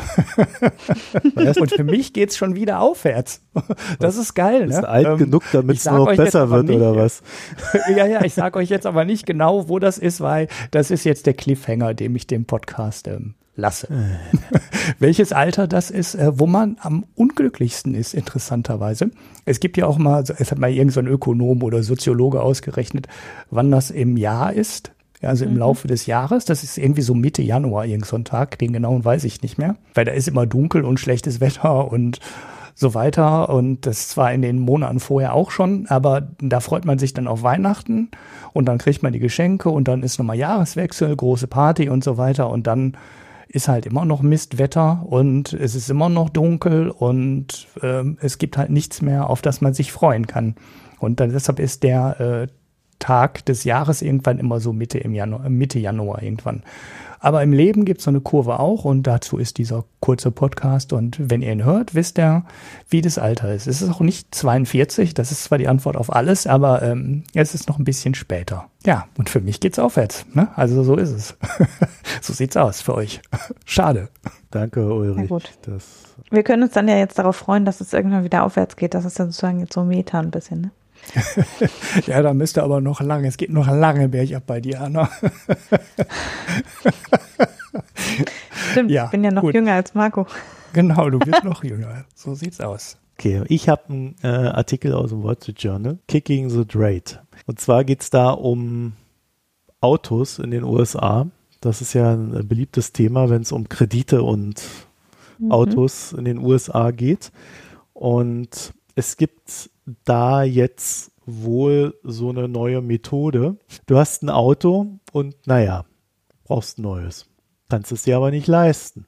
Also normalerweise gehst du dann halt her, verkaufst, dir, verkaufst das eine Auto, kaufst ein kleineres neues oder so, ne? Oder nimmst halt einen größeren Kredit auf und, und so weiter und so fort. So, und jetzt gibt es wohl immer mehr Autoverkäufer, die ihren Kunden und Kundinnen empfehlen, zahl doch einfach den Kredit nicht weiter ab. Weil dann holen die sich das Auto statt des Kredits und ich besorge dir einen neuen Kredit für ein neues Auto. Ja, und natürlich weiß der eine nichts vom anderen. Also der alte Geldgeber kriegt halt das Auto, hat dann wahrscheinlich sogar ein paar Verluste. Zumindest muss man davon ausgehen. Und weiß nicht, dass der Kunde sofort ein neues Auto für einen neuen Kredit bekommen hat. Und das ist jetzt wohl aufgefallen, diese Masche. Äh, Sie existiert schon länger, war, wurde aber nicht sehr inflationär benutzt. Also so ein, zweimal im Jahr. Jetzt sind es, was weiß ich, einmal im Monat oder so, äh, dass so ein Ding passiert. Ist jetzt also auch noch nicht so ein Riesending, aber es wächst und ja, die Geldgeber sagen jetzt natürlich, also wenn uns das auffällt, äh, dass einer ein Autohaus das macht oder so, also mit denen machen wir nie wieder Geschäfte und so weiter und so fort. Ja, ich wusste noch nicht mal, dass sowas möglich ist. Wenn das dann allerdings rauskommt, hat natürlich die Kundin oder der Kunde dann ein kleines Problem, das sich auch auf ihren Credit Score auswirkt. ja, passenderweise. Ne? Die Folgewirkungen dessen können dann recht unangenehm sein, wenn es denn rauskommt. Dann haben sie dann irgendwie hier so eine junge Frau bebildert, die, die, die dann abgebildet wird mit, ihr könnt ja mal den Link da klicken, dem neuen Auto, was ihr jetzt von ihrer Familie gekauft wurde. Das ist eine riesen, Das habe ich gesehen. eine riesen Kiste. Also, die Amis, ne? das ist ein Riesenteil. Aber das hat jetzt halt die Familie gekauft. Ja, das, Da musste dann die Familie ran. Das fand ich ganz interessant, mal so als kleine Anekdote aus der Wirtschaft. Also könnt ihr mal reingucken, wenn ihr einen Zugang beim Wall Street Journal habt, weil ich glaube, da gibt es keine Möglichkeit oder eher selten eine Möglichkeit, da mal kostenlos reinzugucken. Naja, der Google-Suchtrick, der funktioniert auch nur noch in Ausnahmefällen. Ja, also auch nicht lang zu lesen, ist auch so mehr, das eher erheiternd, was halt wieder so alles möglich ist bei den Amis. Und was vor allen Dingen, was für, auf was für Ideen die kommen, um Geld zu verdienen. Ne? und, und die Leute machen es dann halt auch noch mit. Naja, Ja. Deswegen kommen wir jetzt zum Bier. Ulrich, was hast du denn getrunken? Ja, ich habe bei meiner Brauerei und so weiter, kennt ihr ja Brauprojekt 777 vor Weihnachten, ein ähm, Imperial, warte, ich muss jetzt nochmal kurz gucken, wie es richtig rum heißt, ein Russian Imperial Stout gekauft. Ich wusste gar nicht, dass es so diese, naja, Bierart gibt. Also Stout kennt man ja als Guinness im Endeffekt. Ist ja. Nein, Guinness ein Stout. ist ein Stout. Ja, Genau, habe ich ja gesagt, Russian Imperial Stout, aber ein Stout mhm. ist Guinness. Mhm. So. Und äh, Russian Imperial Stout, ähm, also man kennt ja dieses IPA, heißt ja manchmal auch Indien, manchmal, manche mal sagen, das heißt äh, Imperial, man weiß es nicht so genau.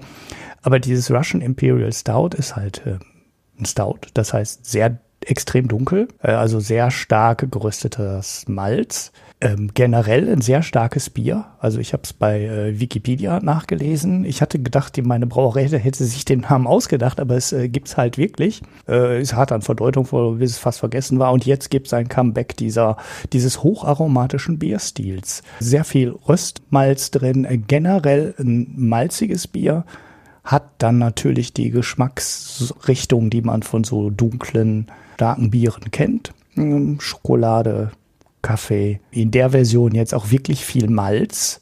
Es hat 8,8 äh, Prozent, also ist sehr stark. Und wer meine Beschreibung von den belgischen Bieren ähm, kennt, die ich gerne trinke, wird sich jetzt nicht wundern, wenn ich sage, das war ein sehr gutes, leckeres Bier, was mir ähm, hervorragend gemundet hat. Und ich ärgere mich, dass ich mir nur drei Flaschen davon gekauft habe. Oder zwei habe ich jetzt schon getrunken, jetzt habe ich nur noch eine. Und jetzt muss ich bis zum nächsten Winter warten, bis die das wieder erneut brauen. Also dann werde ich mir auf jeden Fall auch wieder was davon sichern, weil das war echt, echt lecker. Also natürlich, ne, wie so starke Biere, relativ äh, schwach gehopft, äh, was ich aber auch finde, was zu diesem Bierstil einfach passt. Wikipedia sagt dann zwar, die würden oft nochmal kalt gestopft mit Hopfen nachträglich. Ich vermute aber mal, dass das Bauprojekt das bei dem Bier nicht gemacht hat, weil der Hopfenanteil war relativ überschaubar. Gibt's wohl auch in Whiskyfässern, schreibt. Also nochmal in Whiskyfässern länger gelagert, was dann nochmal weitere Aromen dazu gibt. Wahrscheinlich kriegst du dann noch so Vanillearomen rein und so weiter, die dabei, ne, die dann aus der Ecke dann bekommst. Wird aber in dem Fall auch nicht passiert sein. Deshalb, äh, aber trotzdem, äh, das, da muss ich auf jeden Fall ein Auge drauf haben auf Biere in diese Richtung. Nein. Ja. Neun von zehn gebe ich dem Bier. So. Irgendwann ist das, irgendwann ist das Bier kein Bier mehr. Wieso das? Wieso das? Belgische Monstbier. Vor, laut, vor lauter Aroma kein Bier mehr. Kommen wir mal zu, zu richtigen Getränken, Hanna. Ich habe auch kein Bier. Ja, eben. Äh, und ich habe auch keinen Wein, sondern mal wieder einen Tee. Äh, ich habe auch überhaupt gar keinen Wein getrunken in der letzten Woche. Und stattdessen äh, möchte ich meinen Lieblings, momentanen Lieblingsthema rausgreifen. Das ist Copper Tea, Spearmint and Licorice. Oder Licorice und Spearmint, ich bin gerade nicht ganz sicher. Auf jeden Fall ist es ein Tee, der nach Lakritz und Mint schmeckt. Und das ist eine erstaunlich leckere Kombination. Ja. Also ähm, man kennt ja so Schwarztee mit Minze, das gibt es ja im arabischen Raum viel. Und das ist aber jetzt eben ohne Schwarztee. Kapati ist, glaube ich, immer ohne Schwarztee. Also die haben ja ganz viel so Kräutertees, irgendwie auch so Ingwer, Zitrone und Chai und sowas. Kriegt man in vielen Bioläden und einigen Drogerieketten. Der, dieser ist eben eine sehr starke Lakritznote und eine relativ schwache Minznote, finde ich. Und das ist eine super leckere Kombination, weil der durch diesen Süßholz, ohne dass man ihn süßt, schon ein bisschen süßlich schmeckt. So, man braucht den nicht süßen. Man kann den super auch kalt trinken. Und gleichzeitig macht er so ein wohliges, lakritziges Gefühl. Also wenn man Lakritz mag, ist, man sollte ihn nicht trinken, wenn man keinen Lakritz mag, weil er wirklich stark nach Lakritz schmeckt. Äh, Aber äh. ich trinke den super, super gerne. Ihr mögt beide keinen Lakritz. Was seid ihr denn für Doch, ich schon, Leute? ich schon, ich schon. Ich mag keinen Lakritz.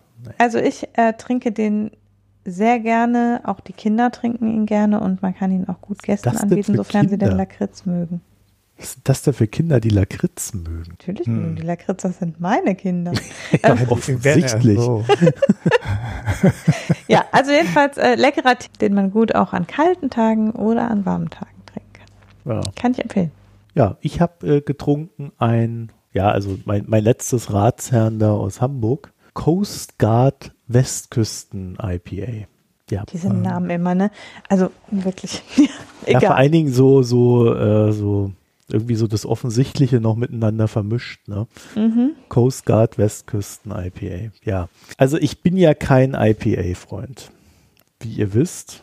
Und so hat es halt auch geschmeckt. Deswegen vermute ich mal, dass Leuten, die sowas gerne trinken, ich glaube 6,3 Prozent oder so, denen wird das einfach schmecken. Es ist jetzt aber, glaube ich, auch nicht irgendwie besonders, sondern einfach nur, ja, so IPA. Also ich, ich mhm. weiß nicht, ich, ich schmecke da irgendwie immer das Bittere raus und nicht die, die anderen Geschmacksrichtungen, die da drin sind. Für mich ist das einfach immer nur so ein bisschen, uh, also mit Schüttelfrost versehen. So wie als wenn ich Lakritz essen würde. Ja.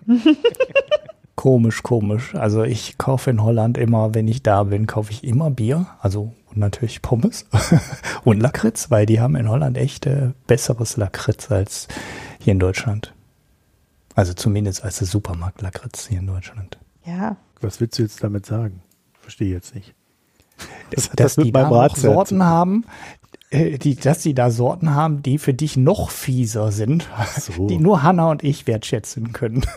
ja, das ist euch ja völlig belassen. Es hat übrigens hier bei Rate Beer hat es auch noch irgendwie 55 Prozent. Ja. Also da sind bestimmt auch Leute drunter, die IPA zu schätzen wüssten aber da wohl auch nicht so ganz glücklich sind mit. Mhm. Jo. Aber wie gesagt, dadurch, dass ich das generell nicht zu schätzen weiß, traue ich mich dann auch gar nicht da so drauf zu hauen. ich mag es ja grundsätzlich nicht. Ja, ich probiere es aber immer wieder. Die Beschreibung ist wieder geil. Ne? Florierender Handel, rustikale Koggen und neue Seewege über die Elbe entlang der Westküste die Hamburger Hanse im 15. Jahrhundert. genau. Alles klar. Ja, einer dezenten Bissigkeit. So ähnlich wie der Hai. Okay, also in diesem Sinne wollte ich sagen, die Auslese dieses, diese Woche war nur für Hanna gut äh, und für Ulrich, nur für mich nicht. Genau. Ja. Jetzt kann ich mich nicht mehr retten. Ja. Wir sind zufrieden mit unseren Getränken. Wartet nur, bis Friedrich Merz an die Macht kommt und euch das Bier verbietet. Wieso sollte er?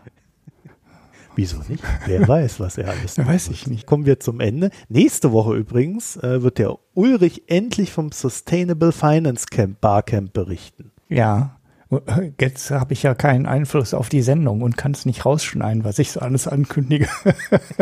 genau. Mist, weil du schneidest, jetzt bin ich unter Zugzwang. Aber ich habe Notizen gemacht, ich suche nur noch einen blöden Link wieder, den ich nicht wiederfinde. Daran ich weiß auch nicht, wo er ist. Naja, da muss ich die Geschichte irgendwie ja. den Teil weglassen, wenn ich es nicht belegen kann. Ja, also das kommt dann nächste Woche. Und wir bedanken uns fürs Zuhören. Verteilt diesen schönen Podcast in den sozialen Netzwerken gebt uns Sternchen im Podcatcher eurer Wahl und wenn ihr Lust habt, äh, könnt ihr am Beta-Test unsere Premium-Services teilnehmen und uns da noch ein bisschen Kritik und Anregungen schicken, die wir dann mit einfließen lassen. PayPal arbeiten wir dran, also ihr könnt auch warten, bis ich das irgendwann mal hinkriege oder wieder eine andere Lösung finden. Dann würde ich sagen, war es das für diese Woche. Ihr könnt natürlich auch auf die Internetseite gehen, www.mikroökonomen.de, dort auf den Spenden-Button drücken oder Kommentare hinterlassen. Das gleiche gilt für Reddit und Facebook oder Twitter. Da findet ihr uns auch jeweils bei den Mikroökonomen mit OE. Hanna und Ulrich, ich danke euch. Bis nächste Woche. Tschüss. Tschüss. Tschüss.